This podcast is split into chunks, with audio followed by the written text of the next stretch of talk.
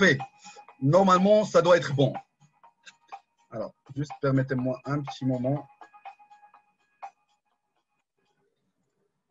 Alors, normalement, ça doit être bon. Vous m'entendez, Monsieur Perrodo Oui, oui, très bien. Parfait, parfait, parfait. Vous arrivez à me voir en, même temps? Bah ouais. Très bien, super. On peut commencer? On y va. Cool. Alors, déjà avant tout, euh, je tiens vraiment à vous remercier, Monsieur Perrodo, euh, d'accepter mon invitation et d'accepter euh, d'être parmi nous et de nous accompagner par rapport à cette thématique dans un sujet que vous maîtrisez parfaitement, dans un sujet d'où vous avez une, une, grande expérience dans le métier du retail. Donc, je tiens tout d'abord déjà à commencer par une, pour les gens, on est déjà présent sur Facebook Live.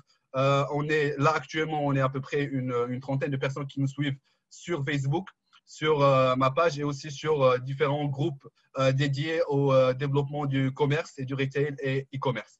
de principe, j'essaie avant tout de, présenter Monsieur Perrodo, si vous permettez. Donc, du coup, Monsieur Perrodo, mon invité d'honneur ce soir, c'est mon ancien professeur. Et c'est une personne qui, qui m'a beaucoup aidé et qui m'a euh, beaucoup permis de connaître euh, la, distribution et de connaître les métiers de retail en général. Euh, Monsieur Frédéric Perraudot, c'est une personne avec plus de 30 ans d'expérience dans le monde du retail, en France comme à l'étranger, avec plusieurs interventions, que ce soit dans, en, continent américain, en Europe, en plusieurs pays en Europe et aussi en Afrique, au Maroc principalement. Donc, c'est aussi le cofondateur du Moroccan, Moroccan Retail Association, euh, un événement qui est dédié aux gens euh, qui sont intéressés par la distribution, par le métier de retail au Maroc, et aussi les directeurs fondateurs euh, du 5.5 Retail qui est dédié à la distribution et le métier du retail. Et aussi, il est, il est ancien délégué général de l'Institut français du merchandising et aussi de, de l'Institut marocain de l'IMM, l'Institut marocain du merchandising. Donc voilà, j'espère que, que je vous ai présenté. On fait des choses. Parfait, parfait, parfait. Donc, euh, je tiens encore une fois à vous remercier, Monsieur Perrodo, euh, euh, d'être mon invité ce soir et de partager avec nous et avec les personnes qui sont présentes sur ce live des notions dans le métier de retail et sa liaison avec la transformation digitale, vu qu'aujourd'hui on est dans un ère digital et aussi vu que c'est la thématique d'actualité, surtout avec ce qui s'est passé avec le Covid-19. Donc, euh, pour faire vite un petit peu, on a euh, à peu près 45 minutes jusqu'à une heure de, webconférence. Euh, pour faire vite, on a essayé de voir un plan. En fait, on va parler en général de la transformation du secteur du retail. Comment le secteur du retail se transforme-t-il? Quelles sont les dimensions ou bien les moyens de la transformation digitale dans le monde du retail? Et la vente en ligne, e-commerce aussi quels sont les comportements du nouveau shopper, je dirais, ou du consommateur 2.0, génération connectée, et la réalité augmentée, comment elle pourrait éventuellement impacter la promotion des marques avec une petite notion du fil digital pour les gens qui ne connaissent pas le concept. D'accord? On y va. On y va. Go. Donc voilà, en fait, euh, moi j'ai essayé de, mon côté de préparer euh, un petit peu d'une manière générale. Euh, certes que, enfin, N'hésitez pas à prendre la parole à n'importe quel moment. Moi, c'est que juste pour présenter des petites notions en général. Donc aujourd'hui, en fait, euh, ce qui m'a poussé à choisir ce sujet qui est d'une grande ampleur, c'est que euh, le secteur du retail, on remarque qu'il est en, pleine transformation. Et euh, ce qui m'a permis en fait de voir quels sont aujourd'hui les gens qui vendent dans des circuits traditionnels, je dirais, ou de la vente standard pour essayer de changer leur habitude en vue de partir vers une extension ou bien un développement de leur business. Donc, principalement aujourd'hui, les secteurs du retail, ils se transforment, dont on voit que les commerçants euh, en eux-mêmes, ils ont appris à modifier leur comportement. Donc, aujourd'hui, on ne se contente plus à vendre, mais vraiment, on, on essaye de donner le maximum d'informations aux consommateurs pour qu'ils achètent. Donc, on essaye de pousser l'acte d'achat plus que de vendre le produit. Donc, euh, on essaye d'échanger, d'informer et de promouvoir euh, et surtout analyser et sectoriser les, euh, le, je dirais le, marché ou bien le produit. Donc, moi, selon une étude du magazine Forbes, c'est que 3% des commerçants sont capables d'identifier un consommateur qui entre dans leur magasin. Par contre, les e-commerçants, quant à eux, ils ont pris l'avance. Euh, ils ont une base de données qui est plutôt définie par tous les comportements de l'acheteur. Donc euh, aujourd'hui, je voudrais juste savoir, Monsieur Perrodo, qu'est-ce que vous en pensez de la transformation digitale dans le secteur du retail? Alors, en fait, c'est vraiment un, vaste sujet.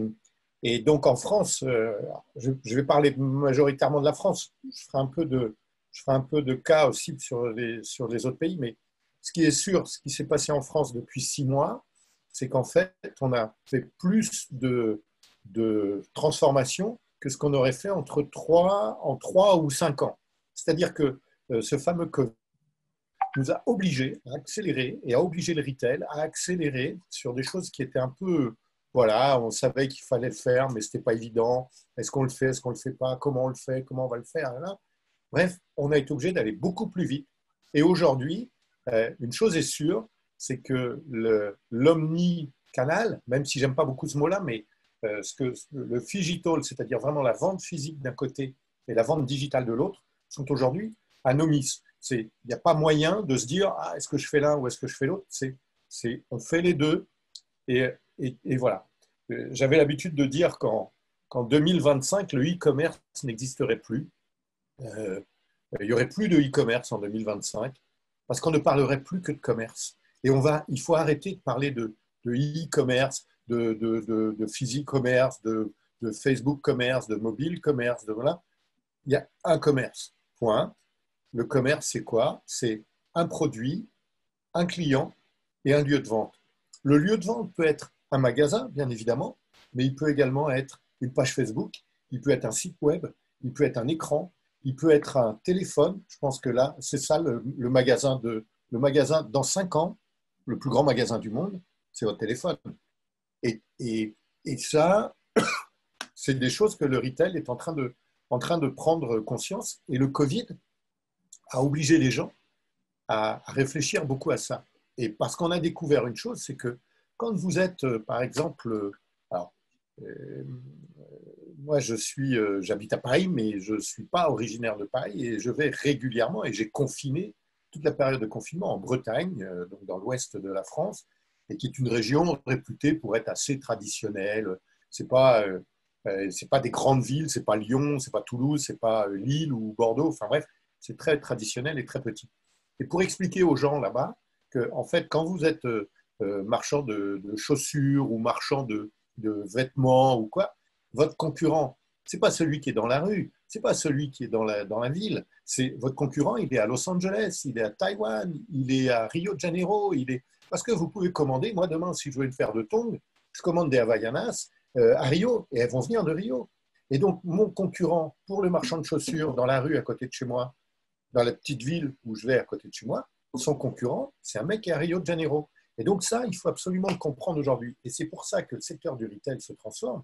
C'est que, en fait, aujourd'hui, puisque c'est plus le produit qui va faire la différence, puisque le produit, si je veux des baskets Nike, je dois avoir à peu près, allez, 200, 250 sites sur lesquels je vais trouver jour et nuit, dimanche y compris, férié, je vais trouver des baskets Nike. Donc, ce n'est pas le produit qui va me faire la différence. Ce qui va me faire la différence, c'est l'expérience que je vais avoir dans le magasin.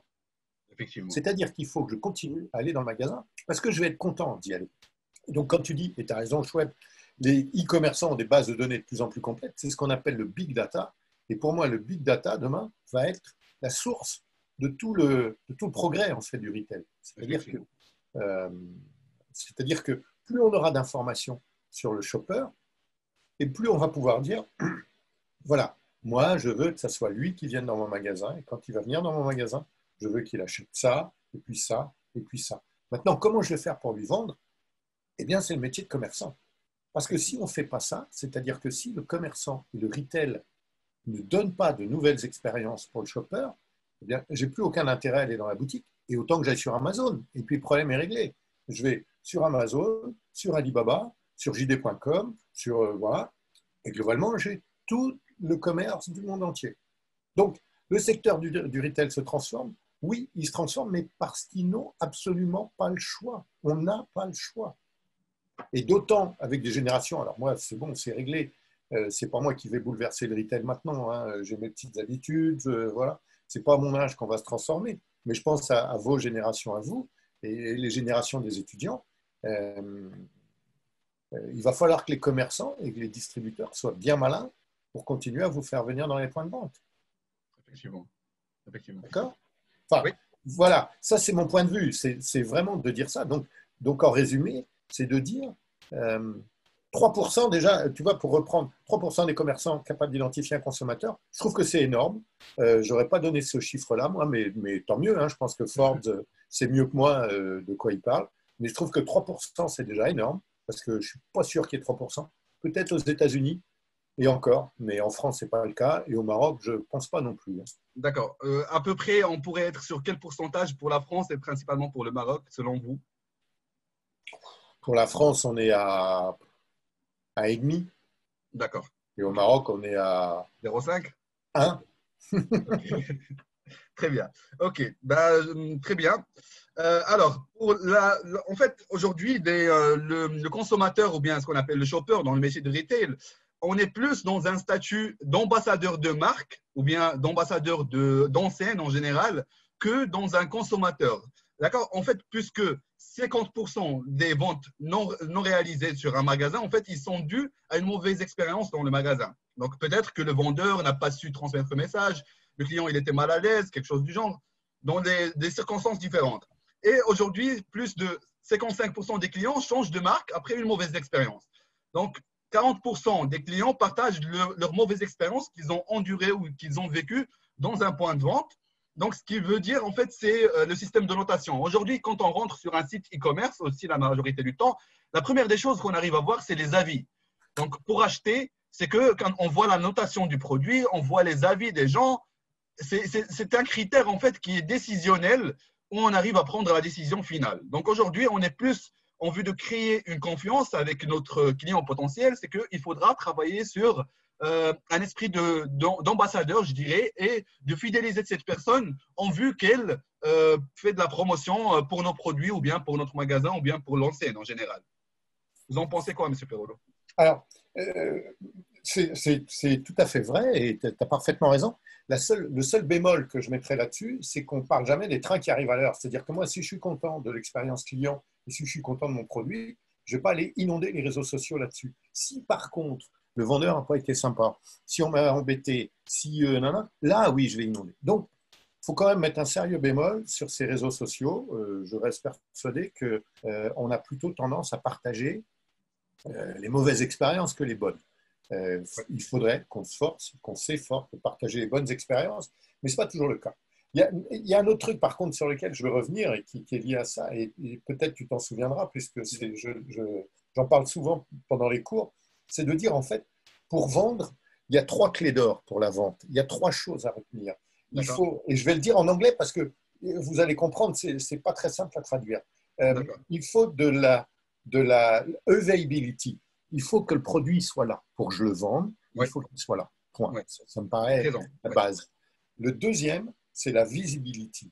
Non seulement il est là, mais je dois le voir. Et je dois le voir mais je dois comprendre ce que j'achète. Quand je dis visibility, c'est vraiment, je vois le produit physiquement, mais en plus, je vois bien si j'achète un produit laitier, par exemple, est-ce qu'il est 100% matière grasse, est-ce qu'il est 50% de matière grasse, est-ce qu'il est 10% Si j'achète euh, des gâteaux, est-ce qu'il y a du gluten, est-ce qu'il n'y a pas de gluten? Est-ce qu'ils sont à la fraise ou à la framboise? Est-ce que Donc, le produit, il doit être là et il doit être compréhensible. Et la troisième chose, et c'est là où j'ai toujours du mal à le traduire en, en français, c'est la chopabilité. C'est-à-dire me mettre dans un bon état d'esprit pour acheter mon produit. Et ça, c'est l'expérience client. Et il y a des, tellement de choses qui vont jouer là-dessus. Un magasin pas propre, par exemple, tu peux avoir le meilleur produit du monde, le meilleur assortiment du monde. Si le magasin n'est pas propre, on n'achètera pas.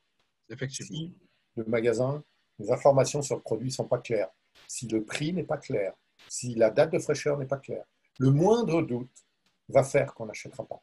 Et donc, cette notion de, shop, de shopabilité, va faire que, effectivement, on va être les ambassadeurs et de la marque et du point de vente. C'est-à-dire que quand tout va bien se passer, quand on va me mettre dans un bon état d'esprit, quand on va me dire, vas-y, tu peux venir, euh, c'est bien, et voilà, je vais y aller. Je, donne toujours le même exemple, et je suis sûr que tu t'en souviens. Euh, des, gens comme Zara, par exemple, quand, à l'ouverture du magasin, il y a toujours un vêtement qui va traîner ne va pas être bien plié. Ce n'est pas une erreur des vendeuses ou du, commerçant. C'est juste que quand vous allez rentrer dans le magasin, on va dire allez-y, vous pouvez déplier les vêtements, vous pouvez regarder les robes, vous pouvez regarder les pantalons. Il y a déjà des, vêtements dépliés. Vous voyez si tout était trop, trop bien rangé, si tout était.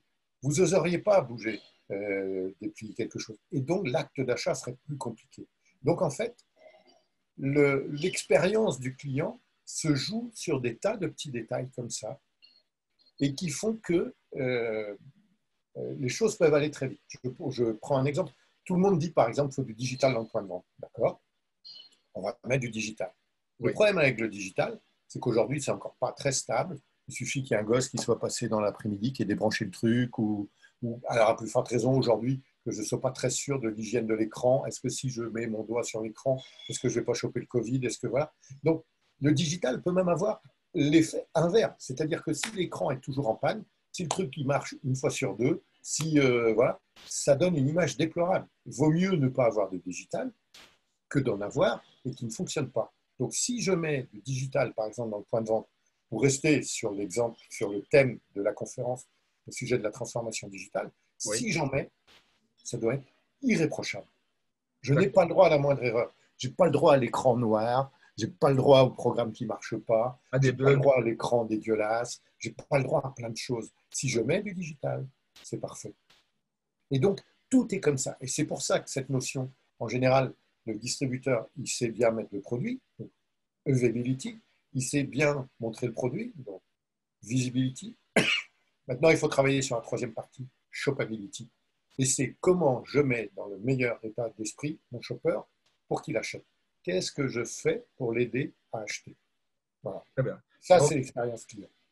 Effectivement, effectivement, je suis d'accord sur ces, trois points, principalement, que ce soit sur un circuit standard, euh, très, je dirais euh, moderne, plus ou moins euh, dans la GMS, ou bien aussi sur Internet, c'est qu'aujourd'hui, vous devriez être visible et vous devriez avoir l'accessibilité aux produits et aussi pour... Sur, sur, Internet, c'est le nombre de clics pour acheter le produit. Si je dois faire 12 clics pour acheter le produit, si, si mon système de paiement n'est pas fiable, si quand je rentre mon numéro de carte bleue, on me dit erreur, euh, merci de recommencer et tout. Et ben, je dis ça ne marche pas et je passe sur un autre site. Donc, c'est pareil, il n'y a pas le droit à l'erreur. Mais c'est la même chose dans les réseaux traditionnels et je pense là plus spécifiquement. Les produits sont frais, les produits sont bien présentés. Je dois avoir confiance. L'expérience client n'est pas réservée à Marjane. Hein. Je pense que le, marchand d'oranges ou de, fruits euh, au bord de la route, comme on en trouve beaucoup au Maroc, euh, il doit se tenir à ça aussi. C'est chacun son niveau. C'est-à-dire que si tu arrives et que sur le tas d'oranges, tu as un chat qui est en train de dormir, euh, voilà, la chopabilité, elle est morte. Effectivement, effectivement. Très bien. Donc, euh, j'espère que les, euh, ben, les gens ils ont compris ces trois points essentiels, je dirais des piliers au, niveau consommateur en fait pour promouvoir un produit dans un magasin, que ce soit un magasin virtuel ou un magasin physique en général. Donc maintenant, en fait, on va passer euh, un petit peu sur euh, les moyens de communication, je dirais, euh, pour avoir une, une, une, bonne digitalisation. Donc en fait, comme je dirais plus ou moins la même chose que c'est, je dirais plus ou moins qu'on va rebondir sur le message que vous voudriez, enfin, que vous avez dit tout à l'heure. C'est un petit peu la même chose. C'est le bon moment, en fait, comment communiquer dans le bon moment sur un bon canal en, en travaillant le bon message pour atteindre la cible. Donc en fait, c'est face à un, consommateur qui est surinformé. Le nombre de, publicités qu'on voit aujourd'hui sur Facebook, par exemple, sur le feed d'actualité, c'est qu'on est bombardé et euh, surinformé d'informations. Donc, on a toutes les informations, on a l'accessibilité de chercher sur les moteurs de recherche, d'avoir les informations en général. Donc, euh, en fait, c'est que chacun, selon le produit, chacun a son canal de communication. D'accord? Par exemple, une femme, moi je donnerai ici l'exemple d'une femme euh, de moins de 50 ans ménagère qui a un smartphone, elle est connectée, euh, je dirais, constamment. Donc, préférablement de la cibler avec une campagne SMS, euh, un emailing. Par contre, un jeune, c'est plus Instagram, par exemple, Twitter, Facebook, quelque chose du genre. Donc aujourd'hui, il faut juste choisir le bon moment pour euh, bien transmettre le message, avoir le bon message déjà et choisir le bon canal pour transmettre le message à la personne concernée. Ah ben, c'est là aussi, c'est c'est réellement euh, complètement clé euh, dans, le, dans le, processus de communication et de, C'est très très compliqué. Je pense que ça, c'est vraiment un des points les plus compliqués parce que parce qu'effectivement, on est multi-écran aujourd'hui. Tu vois, euh, on peut regarder la télé et, pour autant être sur une tablette ou sur un téléphone. Donc, la ménagère de, de, moins de 50 ans, ça me fait toujours marrer parce que je pense qu'elle est morte. Il hein. faut oublier cette ménagère de moins de 50 ans. Il n'y a plus beaucoup. Une ménagère, c'est quelqu'un qui reste à la maison et qui, et qui fait le ménage et tout ça. Bon, euh, en Europe, il n'y en a plus, euh, tout le monde travaille, enfin, voilà. donc euh, bon, ça me fait un peu marrer, mais. en, Maroc, ça existe toujours, M. Perrolo. Ouais, mais il y en a un smartphone? Effectivement, moi, la génération de ma mère, en fait, principalement, c'est que c'était des gens déconnectés carrément, alors que dernièrement, enfin, pas dernièrement, mais ça fait des années, c'est qu'on arrive aussi à, voilà, super connecté, à lire des ah, emails. et je pense, et je pense même que vous allez aller beaucoup plus vite que l'Europe ou les États-Unis, par exemple, puisque vous allez passer très vite. C'est là où le Maroc est, alors le Maroc et, euh, et, l'Afrique en général, mais le Maroc en particulier, puisque le, le, retail est quand même très très avancé déjà au Maroc. Et je pense que vous avez cette chance inouïe, et c'est ce que je dis souvent aux étudiants justement, euh, vous avez cette chance inouïe quand vous allez faire en, en 5 ans les progrès que nous on a fait en 20 ans. Et, euh, et ça va aller beaucoup plus vite. Donc, la communication sur le smartphone et tout ça, j'ai aucun doute. La seule chose que je voulais te dire, c'est que la ménagère de moins de 50 ans, elle est morte. Elle est morte en Europe et je pense qu'elle est morte au Maroc aussi. Il y a d'autres phénomènes et d'autres tribus marketing à traiter que la ménagère de moins de 50 ans. D'accord. Bref, c'était pas ça le sujet, mais, euh, mais bien sûr que cette communication euh, numérique est aujourd'hui le clé, la clé du succès. C'est-à-dire qu'il ne faut pas être trop intrusif. C'est-à-dire que moi, si toutes les trois secondes, euh, euh, j'ai Ikea, Zara, Picard, Marjane, Carrefour et compagnie qui m'envoient un petit un SMS, au bout d'un moment, je coupe tout et je ne regarde plus rien. C'est pour ça qu'aujourd'hui, on a, là aussi, moi j'ai vu l'historique des choses se faire depuis, depuis 20 ou 25 ans.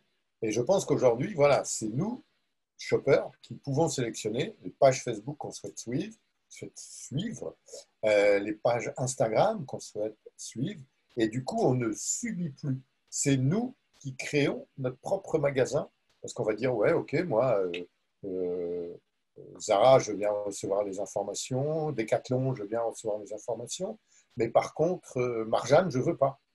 Et donc, on va se créer son propre magasin, et en fait, on va avoir comme ça, bah, nous, les avis qu'on va vouloir avoir. Très bien. OK. Vous m'entendez là? Oui, oui, oui. Et donc voilà pourquoi il est très important de justement. Euh, moi, je pense que le emailing aujourd'hui est en train de mourir. Je pense que le mail est en train de mourir. Euh, on en reçoit trop. On est beaucoup trop noyé sur le mail. Euh, et en plus, les pare-feux bloquent les mails quand ils partent en trop grosse quantité. Si tu envoies une campagne et que tu as mais même pas 10 000 adresses, hein, même à 1000 ou 1200 adresses. Aujourd'hui, tu as des pare-feux qui disent il a envoyé le message à 1000 personnes, donc je le bloque. Et voilà. Et donc, ça, c'est quand même un frein. Moi, je crois beaucoup à Instagram, Facebook et WhatsApp. Je pense que, voilà, emailing aujourd'hui, moi, je n'y crois plus en fait, euh, Monsieur j'aimerais rebondir juste par rapport à ce point. C'est qu'aujourd'hui, avec des taux de conversion, euh, c'est que c'est différent par rapport à la culture avant tout. Donc, par exemple, aujourd'hui, j'ai un ami en fait qui est en train de vendre sur le marché brésilien. Et moi, mon expérience de vente euh, de, ma marque sur le marché marocain, c'est qu'on arrive en fait à conclure les ventes principalement sur des sur, euh, sur des euh, standards qui sont directs. Par exemple, aujourd'hui, sur Instagram ou bien via WhatsApp, c'est qu'on arrive à closer les commandes et de confirmer les commandes via WhatsApp ou via, euh, via Instagram directement. Donc, aujourd'hui, c'est des, canaux en fait, où on arrive à, à clôturer ou bien à closer des deals et, et des commandes.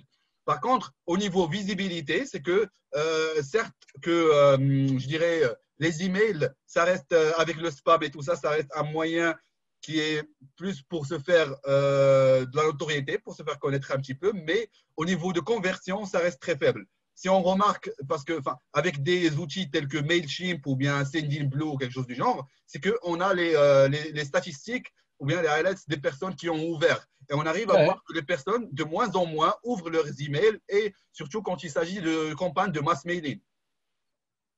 Ah ben, tout à fait. Non, non, mais pour moi, euh, enfin, euh, moi, ma recommandation, elle est euh, ne perdez ni de temps ni d'argent avec Mailchimp ou Sendinblue. Euh, pour moi, je pense que, à moins d'avoir vraiment euh, euh, 300 000 adresses, auquel cas tu vas y en avoir, tu vas en avoir 10 000 qui vont ouvrir le message. Mais si tu as une base avec 10 ou 15 000, euh, tu vas en avoir 50 hein, qui vont ouvrir le message. Effectivement. Moi, je pense qu'il vaut beaucoup plus. pour moi, aujourd'hui, c'est vraiment Facebook, Instagram et, et WhatsApp. Et je pense que WhatsApp, euh, il y a beaucoup, beaucoup de choses à faire sur WhatsApp. Effectivement, effectivement. Surtout des pays en voie de développement principalement.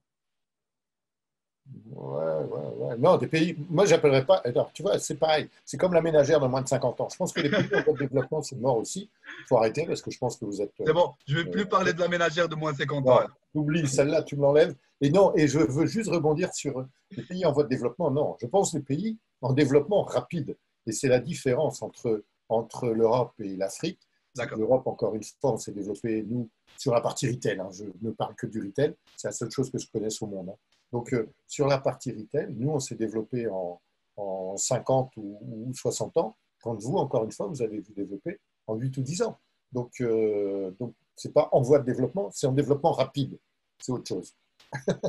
Bah, ça- alors, il y a, il y a de la positivité, il y a de, de l'optimisme par rapport à ça. Quand on dit Toujours. développement rapide, Ah bah, euh, y a un énorme potentiel derrière alors. c'est la moindre des choses, c'est si on n'est pas optimiste. Alors, surtout en ce moment, euh, si on n'est pas optimiste, euh, vaut mieux rester chez, soi et puis se coucher. et, voilà.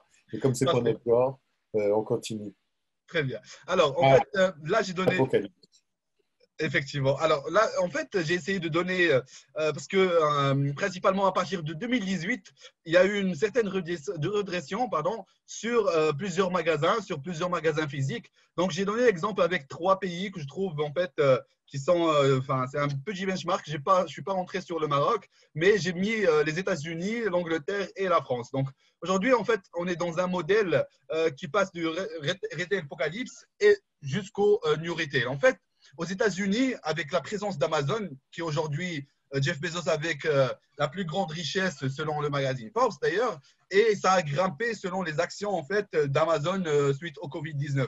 Donc moi en fait c'est que on, remarque en fait que Amazon au marché américain ça représente plus de 50% du commerce, avec plus de 100 millions d'abonnés sur l'offre Amazon Prime.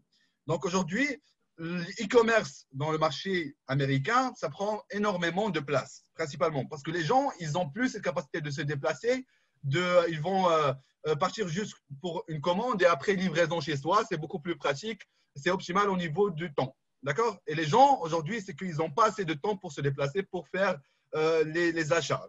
Alors, en Angleterre, c'est que euh, ce sont près de 3000 magasins qui ont fermé sur le premier semestre de 2019. Je parle retail, en fait. En France, en fait, en 2018, les Carrefour ont annoncé plus euh, la fermeture de 273 magasins. En 2019, plus d'une trentaine d'hypermarchés.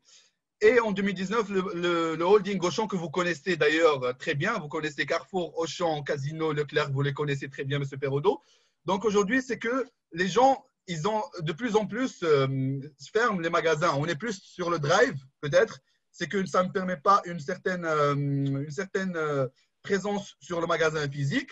Et aussi, on est sur des magasins de proximité aujourd'hui, ou bien sur des hypermarchés. Mais les supermarchés, en général, avec une certaine ampleur, c'est que de moins en moins, on arrive à les trouver. Je ne sais pas comment vous pouvez expliquer ça, Monsieur Perrolo. Alors, euh, pour ça, je vais prendre une métaphore où je vais vous raconter une histoire que vous, vous connaissez les gnous, les antilopes, tu sais, euh, les, antilopes africaines, là, qui, qui fait des troupeaux énormes, c'est des très gros troupeaux de gnous. Les, troupeaux de gnous se, se basent toujours, avant c'est des, centaines, voire des milliers d'antilopes qui se déplacent en même temps, et se basent toujours sur la vitesse des plus rapides qu'ils mettent derrière. En fait, ils mettent les plus rapides derrière pour pousser les moins rapides, et, le troupeau avance comme ça relativement vite. Mais il y a toujours, des, des, des, gnous vieux, fatigués, malades, euh. Et en fait, les lions ou les loups ou, euh, ils bouffent ces gnous parce qu'ils n'avancent pas assez vite. Et aujourd'hui, quand on parle de retail apocalypse, c'est exactement la même chose que pour euh, ce que je disais tout à l'heure sur la transformation digitale. C'est-à-dire que le développement d'Amazon, et c'est vrai qu'Amazon a plus de... Mais le développement d'Amazon a fait que tous les magasins qui ressemblaient à des gnous pauvres, euh, fatigués, malades, euh, vieux, hein, ben, ils ont fermé. Mais c'est des magasins qui étaient condamnés. Parce que les mecs, ils n'ont rien fait. Ils ont regardé le troupeau avancer, ils ont regardé les, choses passer. Il n'y a, pas de, a pas de surprise, en fait. Il n'y a pas de gens dont on dit ah, merde, ils allaient bien, tout se passait bien, et ils sont obligés de fermer. Ça n'existe pas. Toutes les fermetures qu'il y a, et aux États-Unis, c'est monstrueux. C'est, euh, ton chiffre, il est, on est plus près de 15 ou 20 000 points de vente qui ferment. Ce sont des magasins et des enseignes qui n'avaient pas bougé depuis 15 ans. Et donc, quand on n'a pas bougé depuis 15 ans et qu'il se passe ce qui est en train de se passer sur la révolution numérique, je ne parle pas de la pandémie, je parle vraiment de la révolution numérique, si les gens continuent à dire Ah, bah oui, mais moi, euh, euh, là, je citais, je discutais l'autre jour avec des, opticiens, euh, une enseigne d'optique, là, ici à Paris, pas du moins en France, et ils m'expliquaient, les gens, qui fermaient entre midi et deux, ils étaient fermés tous les jours pour déjeuner, ils fermaient à 19h tous les jours et ils étaient fermés le lundi. Donc je leur dis, moi, je ne pourrai jamais aller chez vous acheter des lunettes parce que vous êtes fermés au moment où je suis disponible. Alors ils me disent, ah ben oui, monsieur Perraudot, mais quand même, il y, a, euh, il y a le samedi, vous pouvez venir le samedi. Ben oui, mais moi, le samedi, j'ai des enfants, euh, j'ai le foot, euh, je vais me promener, j'ai ma femme, j'ai mes amis, je déjeune, je dîne avec mes amis. J'ai autre chose à foutre que d'aller acheter une paire de lunettes le samedi. Donc, continuez à rester fermé entre 12h et 14h, continuez à fermer à 19h, continuez à être fermé le dimanche. Mais là, vous êtes juste en train de m'envoyer chez Amazon. Vous faites tout pour m'envoyer chez Amazon. Donc, ce que je veux dire, c'est qu'il ne faut pas non plus transformer les gens en esclaves. C'est-à-dire, ce n'est pas de dire euh, euh, tous les jours on ferme à 23h et on ne déjeune plus et on ouvre le dimanche. Ce n'est pas ça. Mais je pense qu'il faut organiser les choses de manière intelligente et peut-être dire un jour, est-ce que ça vaut le coup d'ouvrir à 10 h du matin? Parce que j'ai beaucoup de clients à 10 h. Et à l'inverse, je vais ouvrir euh, peut-être à 14 h, mais par contre, je vais fermer à 22 h. Ce qui va permettre aux gens qui travaillent de venir chez moi. Et, là, les gens, ils continuent à ouvrir à 9 h du matin. Il n'y a pas un chat qui vient acheter une paire de lunettes à 9 h du matin, mais ils sont là, ils sont ouverts. Alors, ils font de l'administratif, ils balayent le magasin, ils rangent. Donc, déjà, moi, quand je rentre dans un magasin, je vois que la nana est en train de passer le balai ou d'épousseter les choses, je me dis, bon, dans le cadre de la chopabilité, il y a peut-être mieux à faire comme accueil.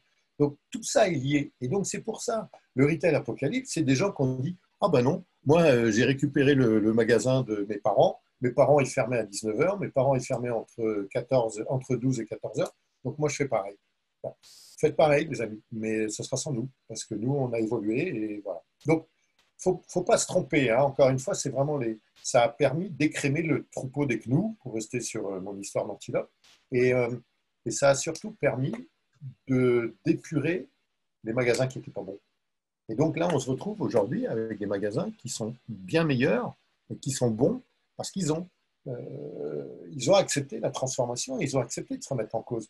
Encore une fois, ne me faites pas dire ce que je n'ai pas dit. Je ne dis pas, il faut être ouvert jour et nuit, il faut être ouvert dimanche. Non, faut juste parfois savoir un peu aménager les. Euh, peut-être que peut-être que un lundi par mois, ça vaut le coup d'ouvrir. Peut-être que un dimanche après-midi dans le mois, ça vaut le coup d'ouvrir. Peut-être que voilà. Je dis juste réfléchissons.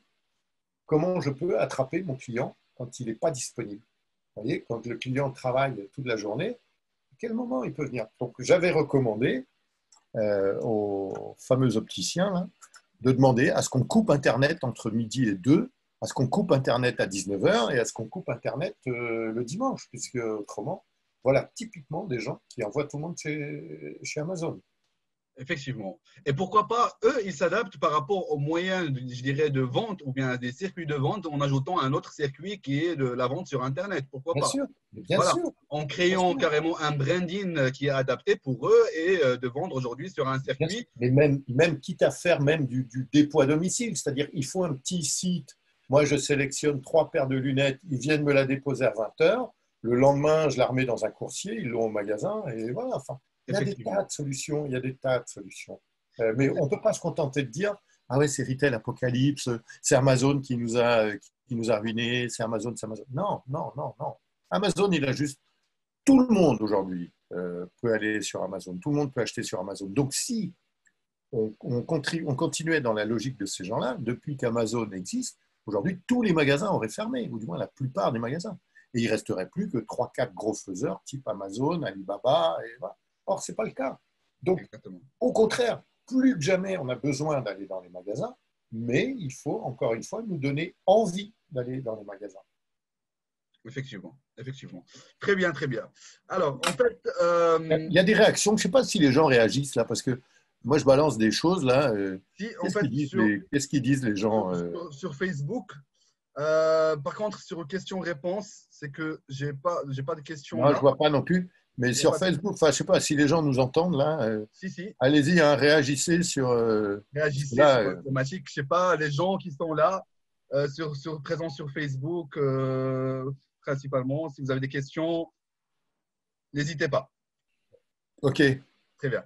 Donc, en fait, euh, pour la solution, en fait, les solutions ou bien dimensions, en fait, je ne vais pas donner l'exemple de la femme ménagère encore une fois. Non. je, dirais qu'il faudrait juste euh, penser en fait à, une euh, plus ou moins à une nouvelle user experience ou bien l'expérience utilisateur ou bien l'expérience client en général. C'est qu'il faudrait passer par la, la, maîtrise en fait de se différencier pour avoir un magasin qui est euh, sur Internet, qu'il faudra se différencier par rapport à l'utilisation de nouvelles méthodes telles que l'ergonomie du site web, euh, du web design, euh, un e-commerce, de web analytics. Ah, c'est exactement ce que je viens de dire. Voilà. Tu vois, on passe d'un commerce ouvert 8 heures par jour, 5 heures par semaine, 5 jours par semaine, à une activité 7 sur 7, 24 sur 24. Effectivement, effectivement. Encore une fois, mon concurrent aujourd'hui, il est à Los Angeles, il est à, Stockholm, il est il est à, Douala, il est euh, à Dakar, il est euh, à Dubaï. Euh, voilà. C'est comme ça. On n'y peut rien, hein, c'est comme ça. En fait, aujourd'hui, M. Perrodo, c'est grâce à la data ou à la database en général, c'est qu'il est indispensable de mieux segmenter et cibler en vue de diffuser le bon message à la bonne audience. D'accord? Aujourd'hui, c'est qu'on on remarque que pas mal de, je dirais, les, GAFA en général, enfin, les, euh, Google, euh, Google, Facebook, euh, Amazon, Alibaba, je dirais qu'au niveau e-commerce, ils sont super puissants au niveau de base de données puisqu'ils ont des, toutes les databases liées à une clientèle qui est principalement ciblée. Et c'est ça ce qui fait la différence. En fait, si on a un nouveau acteur, je dirais, par exemple, l'exemple que vous avez donné de, de l'opticien, c'est qu'aujourd'hui, il veut le faire, c'est qu'il doit avoir du temps pour constituer la base de données propre à lui. Donc, ce qui va lui permettre un investissement. C'est vrai qu'après, il, y aura un ROI, un retour euh, sur investissement, mais c'est qu'au début, c'est qu'il y a un investissement colossal qu'il faudrait euh, dépenser de l'argent dans la publicité, dans le référencement naturel pour apparaître dans les résultats de recherche, tout en étant dans une région bien spécifique, par exemple Paris, c'est qu'il doit, apparaître. Et pour apparaître, il should to pay. Euh, tu dois payer en fait. Donc, euh, est-ce qu'aujourd'hui, sans investissement, c'est possible de se faire euh, créer une database ou bien une base de données sans payer trop d'argent Une solution plus ou moins optimale pour développer ça Je ne sais pas. Je ne suis pas un spécialiste de la database. je ne sais pas trop. je pense qu'effectivement, tu as donné la réponse. Je n'ai pas plus de réponse que ça. C'est-à-dire, un, c'est un investissement. Donc, à un moment donné, il faut, accepter d'investir. Peut-être que plutôt que de faire de la pub euh, à tout va et de la communication un peu euh, disséminée, ça vaut le coup d'investir dans une database. Ça, c'est la première chose. La deuxième, c'est de dire, ça peut se faire aussi au fur et à mesure. C'est-à-dire, euh, il, faut, il faut trouver les, bons contacts, les bons, les, bons, mais ça peut être des clubs de sport, ça peut être des clubs d'animation, ça peut être. Voilà, je pense que quand on est, quand on est retailer dans un coin, il ne faut, surtout pas hésiter à aller chercher partout, partout, partout des informations sur les clients. Après, euh, c'est vrai que si tu veux ouvrir un business international et que tu cherches à avoir 400 000 contacts, bon, bah là, ça va coûter un peu d'argent, mais je n'ai pas la réponse là, je ne sais pas. Je sais pas. D'accord. En fait, même sur, une région bien spécifique, c'est qu'on a un magasin aujourd'hui qui vend de. Euh, c'est un opticien sur une région euh, Paris 14e, par exemple. C'est qu'on est obligé de cibler euh, les gens qui sont là. Donc, minimum, s'il y a un investissement, même si on est sur un territoire bien cerné ou bien dans une zone de chalandise, plus ou moins, c'est qu'il faudrait investir de l'argent derrière c'est vrai que pour constituer une base de données qui va permettre au business par la suite de se développer avant tout. Ouais, mais ça, je pense qu'il y a moyen de récupérer des bases de données de façon plus intelligente que de systématiquement acheter des bases de données. Je pense qu'encore une fois, euh, surtout quand c'est sur des, clusters comme ça très euh, petits, si c'est juste pour un arrondissement à Paris, euh, il, y a, y, a, moyen, enfin, encore une fois, via les clubs, via les associations, de récupérer des tas d'informations. Bon, après, après, on peut acheter. Hein, encore une fois, c'est un investissement, c'est quand même pas non plus si c'est juste acheter un arrondissement de Paris, c'est pas très très cher. Hein, c'est pas, euh, donc voilà, mais là, non, là pour le coup, j'ai pas de solution miracle. D'accord, très bien. Ok, donc euh, là, je vais passer à, quelque chose que euh, déjà, moi, j'ai eu pas mal d'informations de, votre part sur ce nouveau consommateur shopper appelé shopper 2.0 génération connectée. Donc aujourd'hui, comment se caractérise, le comportement du shopper connecté? Moi, j'ai essayé de mettre euh, sur un point de vue euh, les différents en fait, portraits types d'un client, d'un client euh, shopper connecté. Donc, j'ai mis le client qui est aujourd'hui, qui est de jour en jour impatient, avec 70%, je prends l'exemple du marché français principalement, 70% des Français attendent une réponse à un mail sous 24 heures. Donc, si on voit, tu as une réclamation par exemple, et tu envoies un boulanger ou un darty après un achat d'ordinateur par exemple, c'est que tu attends une réponse ou bien on est, on est dans l'impatience. On doit avoir une réponse et un feedback le plus vite possible. Donc aujourd'hui, côté réseaux sociaux, la tolérance est de moins de moins euh, d'espérer une réponse de moins de 4 heures sur Facebook. Et en plus, l'algorithme de Facebook, c'est que si tu as une page, tu, mesures la réactivité de la messagerie. Donc, euh, si tu prends plus de temps pour répondre à tes clients, par exemple, c'est que euh, tu es moins actif au niveau de réponse. Donc, ce qui influence sur l'apparition de votre page. D'accord? Et aujourd'hui, le client, il est super connecté puisqu'il passe plus de 80 minutes chaque jour sur son smartphone avec 21 millions d'actifs sur Facebook. Nul besoin d'expliquer à quel point une stratégie omnicanal s'impose. Et aussi, le client cross-canal, et ce point, j'aimerais que vous l'expliquiez un peu plus, euh, il commande de plus en plus sur son smartphone en e-commerce, euh, principalement selon une étude, c'est qu'il y a une hausse en 2019 à plus de 11% de chiffre d'affaires à peu près 103,4 milliards d'euros, alors que le M-Commerce augmentait le sien euh, de 54%. Ouais. Je vais revenir à ce que j'ai dit tout à l'heure. Tu vois, là, sur ta slide, tu parles de e-commerce, de M-commerce. Pour moi, ça n'existe plus. C'est du commerce. Donc, après, après, il ne faut, pas être bonnet. Et voilà, je vais quand même répondre à ton point. Mais, mais gardez bien ça en tête. On parle avant tout de commerce. Le reste, c'est des moyens. Donc, s'il faut choper les gens sur le mobile, on va les choper sur le mobile. S'il faut les choper sur une tablette, on les chopera sur une tablette. S'il faut les choper euh, dans un magasin, on les chopera dans le magasin. Ce que je veux dire, ne, gardons le support, gardez bien en tête que le support n'est qu'un moyen. Ce n'est pas un objectif. L'objectif n'est pas de développer des, ventes sur le mobile. L'objectif est de récupérer les gens qui sont sur le mobile pour leur faire des ventes. C'est différent hein, dans l'approche. Donc, il faut vraiment faire attention à ça. Donc, pour le reste, bah, ça suit la logique de l'équipement en smartphone et, euh, et, voilà.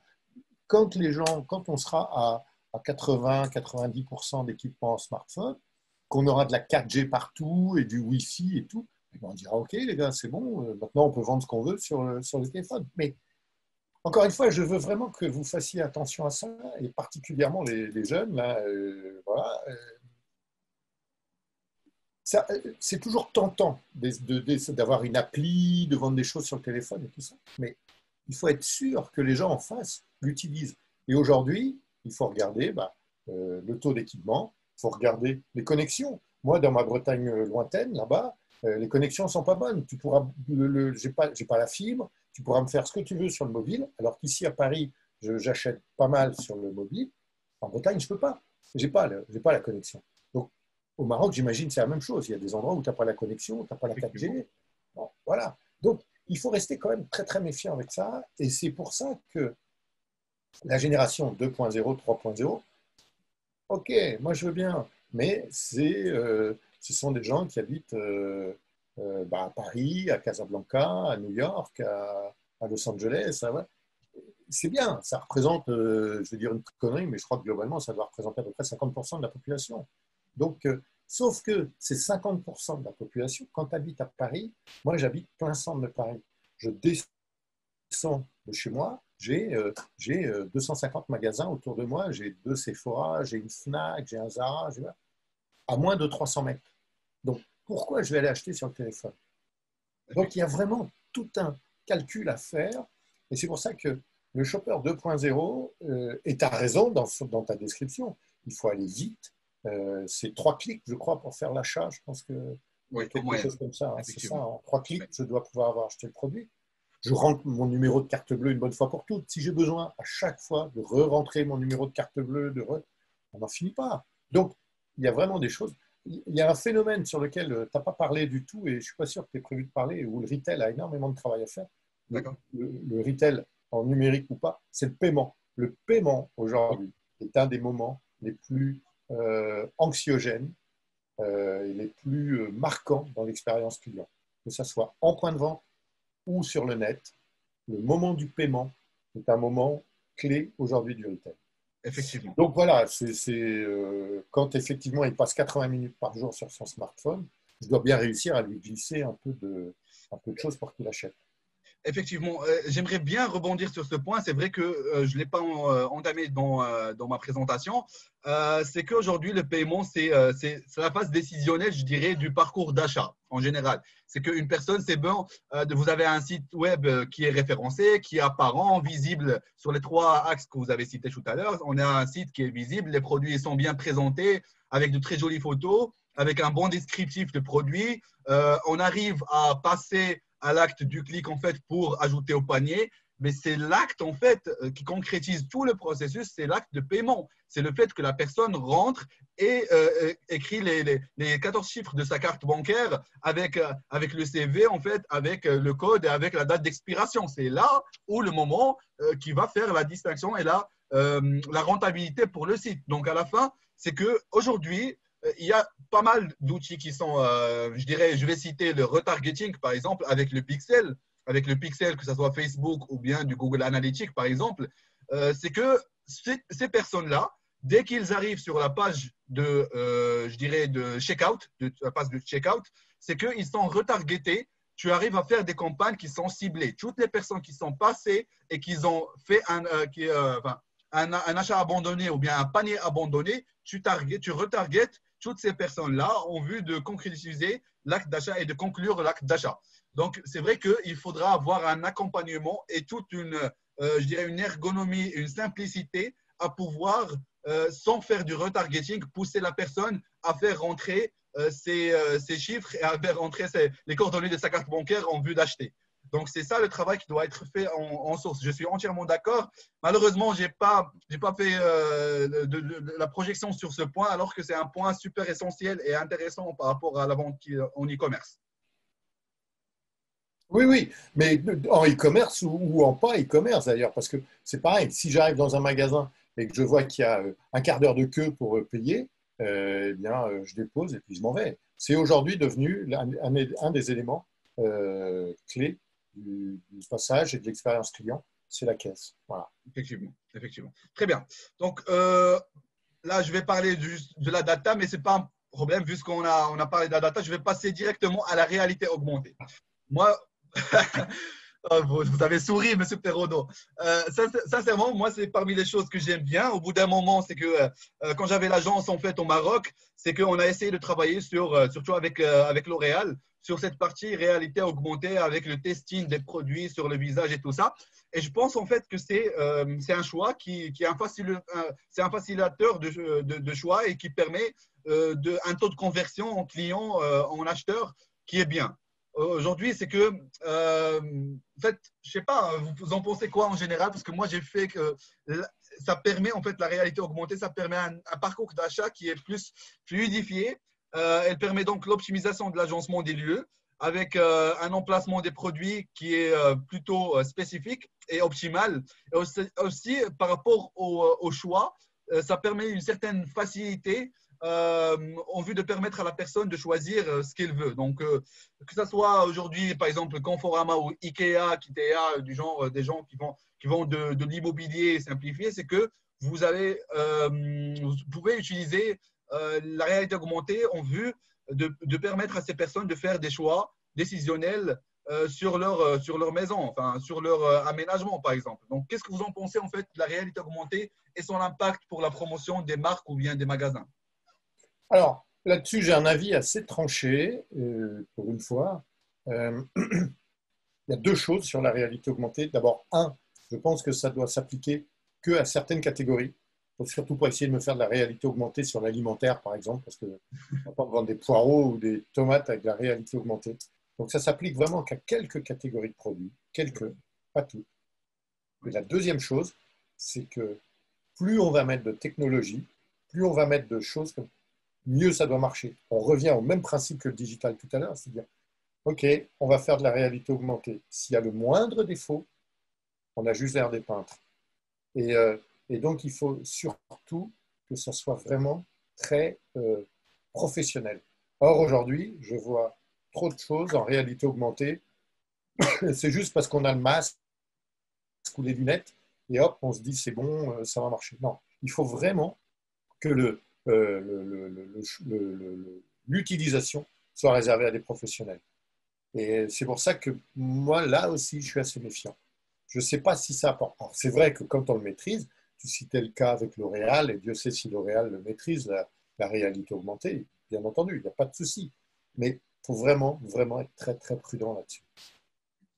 Effectivement. Mais euh, ça reste un facilitateur, en fait. Mais je suis entièrement d'accord sur le point du secteur d'activité ou bien du produit. Ouais, euh, il faut vraiment que ça soit bien fait. Effectivement. Alors, en fait, euh, je voudrais, j'ai vu dernièrement, vous avez déjà posté quelque chose sur le fil digital, sur le monoprix, la défense ou quelque chose du genre. En fait, il y a eu un concept dernièrement, un post sur LinkedIn, si je me rappelle. J'aimerais que vous me parliez un petit peu, M. Perrolo, sur le fil digital en général.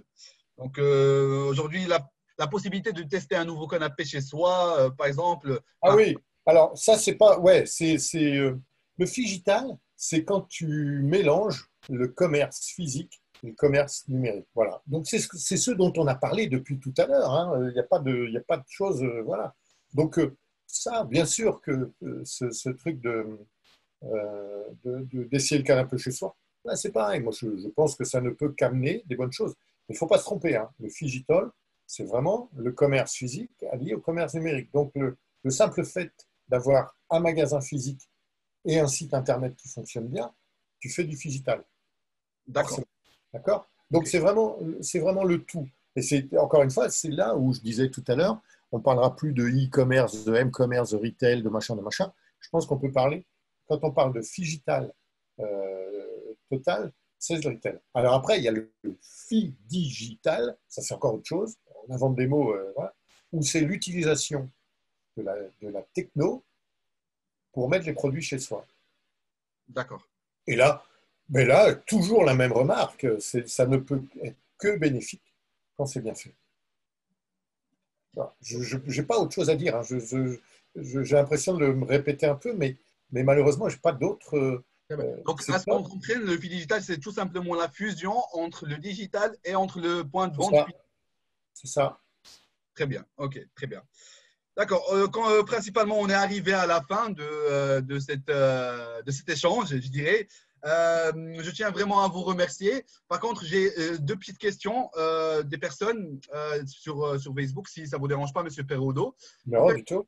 Est-ce que est-ce qu'aujourd'hui le, la, la, partie digitale nécessite un investissement en termes de publicité ou bien on peut partir sur l'organique?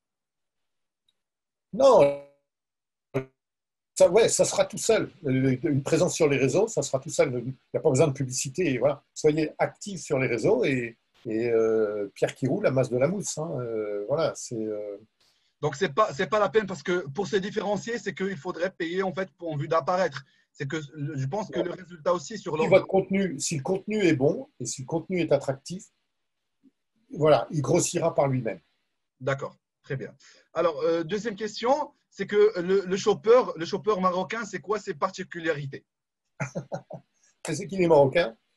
Euh, alors, ça, c'est une question. Euh, en fait, moi, je, là, c'est pareil. Moi, j'y crois pas au chopper marocain, de même que je ne crois pas au chopper français. Je pense au, je pense, euh, un jeune marocain aujourd'hui ou une jeune marocaine euh, vous avez Facebook, vous avez Instagram, vous regardez les séries sur Netflix. En gros, vous vivez comme les jeunes à Paris. Donc, la, la différence de shopping, elle ne se fait pas parce que vous êtes marocain. Elle se fait parce que vous avez 20 ans, ou vous avez 30 ans, ou vous avez 40 ans, vous avez deux enfants, ou vous en avez 60. Et voilà. Là, la différence. Alors, là où il y a quand même une différence, mais ça, c'est une différence euh, de, culture. C'est moi, je ne mange que du beurre salé. Le beurre doit être salé. Le reste du monde mange du beurre doux, sans sel. Nous, les Bretons, on ne mange que du beurre salé. Mais ça ne fait pas de moi un chopper différent. Vous, vous faites beaucoup de cuisine à base d'huile, de farine, de choses comme ça. épices, effectivement. Bah, voilà. Mais ça ne fait pas de vous, dans l'acte de choper, ça ne fait pas de vous des gens différents. Il y a juste que là où moi je vais acheter euh, du, beurre, euh, du beurre salé et des œufs pour faire des crêpes, vous, vous allez acheter des épices, de la farine. Mais votre façon d'acheter, moi ce qui m'intéresse, c'est parce que vous achetez, c'est comment vous l'achetez. Et donc c'est pour ça que le shopper marocain, sa seule définition, c'est qu'il est marocain. Mais je ne vois pas d'autres. Vous voyez, euh, je prends toujours le même exemple. Je pense que vous, j'ai des enfants hein, qui ont globalement votre âge. Euh, je pense que vous consommez de la même manière, parce que vous subissez euh, les mêmes. Vous êtes sur les mêmes réseaux, vous regardez les mêmes films, vous regardez les mêmes séries. Donc, vous êtes influencé par les mêmes choses. peut-être que mes enfants écoutent, j'en sais rien, de la musique peut-être moins marocaine ou orientale que ce que vous. Mais encore une fois, ce n'est pas grave c'est la manière dont vous écoutez, la manière dont vous achetez la ah, je, serais, je, serais, satisfait, Monsieur Perodo, si vos enfants écoutent le Chebi marocain. je pense pas. Oui, mais est-ce que les vôtres, ils écoutent du bignou et de la cornemuse Écoutez, on, pas mal de Marocains écoutent Charles, Charles Navour, euh, je sais pas, mais des classiques français et tout. Euh, on a... Ah, non, non, mais voilà. Donc le, le chauffeur marocain, le chauffeur marocain, j'y crois pas. D'accord. Dernière question de Hichem Manar. Quels sont les enjeux du retail dans une époque dominée par le digital?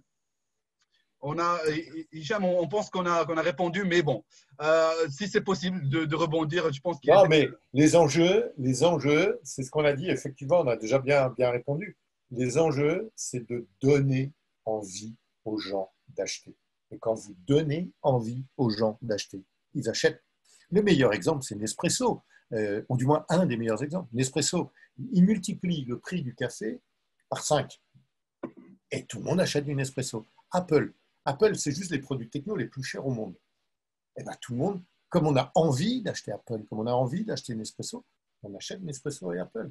Et donc, donner envie aux gens d'acheter. Et ils achèteront. Très bien, parfait. Une belle conclusion. Oui, dis-moi. Ça fait une belle conclusion, je dis. Parfaitement, parfaitement.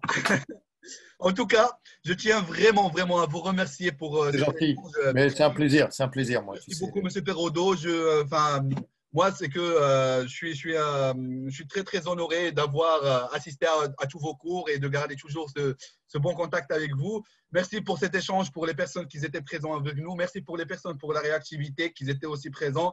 Merci beaucoup. Je vous souhaite une excellente fin de soirée et très bonne semaine.